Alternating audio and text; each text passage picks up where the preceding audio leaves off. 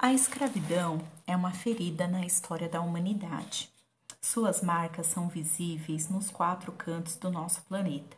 Inclusive do espaço é possível observar essa triste realidade.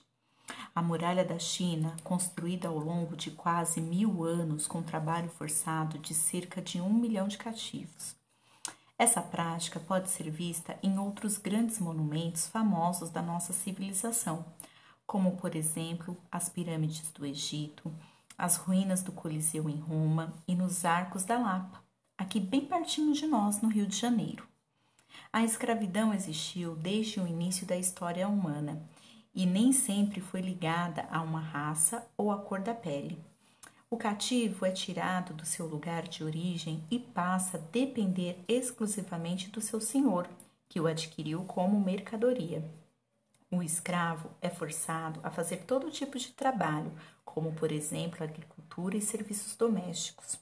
Uma característica da escravidão na América foi o pensamento racista, que associa a cor da pele, o formato dos olhos, da cabeça e do nariz à condição de escravo.